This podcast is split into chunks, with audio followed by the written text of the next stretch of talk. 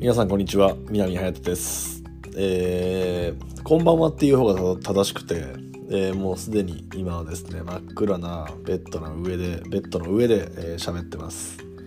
えー、普段はですねまあオーディオブック的なものを、えー、聞きながら、えー、寝ることが多いんですけどえー、その中でえー、ちょっと最近気になったことがあったんであえてここで話をしてみようかなと思ってます。えー、議論することを、えー、怖がらないっていう話なんですけど、えー、正直、えいろんな、え選択肢決断ってのがあるんですけどそれが正解なのか不正解なのかってその時点ではほとんどわからないんですよね。なので、え何か大きな決断をする時にこれ一人だったら自分で決断をしてそれが間違ってても、えー、合っていても、まあ、そのまま突き進めるし責任は自分なんですけど、えー、多くの方の意見を集めて、えー、決定を下す場合正直ねどれが、えー、正解かどれが失敗するかはわからないんですよね。だからこそ議論をするんですけどえー、その議論を非常に最近の皆さんは怖がってるなっていうふうに、えー、感じています。それは政治家の皆さんもそうだし、えー、こう自粛警察と言われる方々も、まあ、正直、えー、僕はほとんども家と会社と現場のみで夜、えー、食事をするに行くことなんてほとんどないんですけど正直周りにはどんどん出ている人がいるし、出たいなっていう気持ちもあったり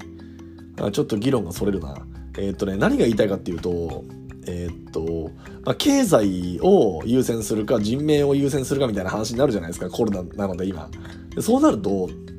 議論をせずにずっと平行線のままえー、そのハイブリッドをどうしても作っていくようにはするんですけど、それが議論になってないなっていうふうに、えー、僕は思うんですよ。えー、経済を優先したとしても、えー、それが正解か不正解なのかわからないし、えー、人命を優先しても正解か、えー、不正解かがわからないんですよ。まあ、だからこそ、えー、議論をしっかりとしてその上で納得をしてそれで動かしていくっていうのが、まあ、必要なんじゃないかなっていうふうに、えー、僕は思ってます。えー、それやってるよってなるかもしれないですけどやってるとはいええー、じゃあその責任は誰が取るんですか？とか、だったら指示してくださいとか、こう水かけ論になるんですよ、どちらにしろ。命を優先しましょうって言う人たちにと、命を優先しましょうって言ってる人たちに、経済学者の人たちが、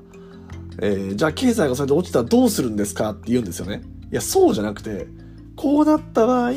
経済がこうなるので、経済優先のところを作りましょう。だけど、じ、その、えー、人命を無視してるわけじゃないんですよね。うん、ちょっと論点がそれてきたな。いろいろ、えー、思いが詰まって、えー、ちょっとしっちゃかめっちゃかになってるかと思いますけども、えー、とはいえ、まあ、えーと、議論を重ねていっていいものを作ることがやっぱり僕は、え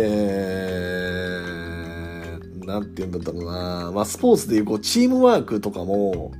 えー、下手な、まあ、ちょっと言い方は乱暴かもしれないんですけど、下手な子に、えレベルを合わせてプレーするのではなく、やはり高いレベルの中で、えー、どういったものができるかっていうのを、やっぱり話し合ったり、それに向けて練習をしたりすることが、えー、僕は大事だと、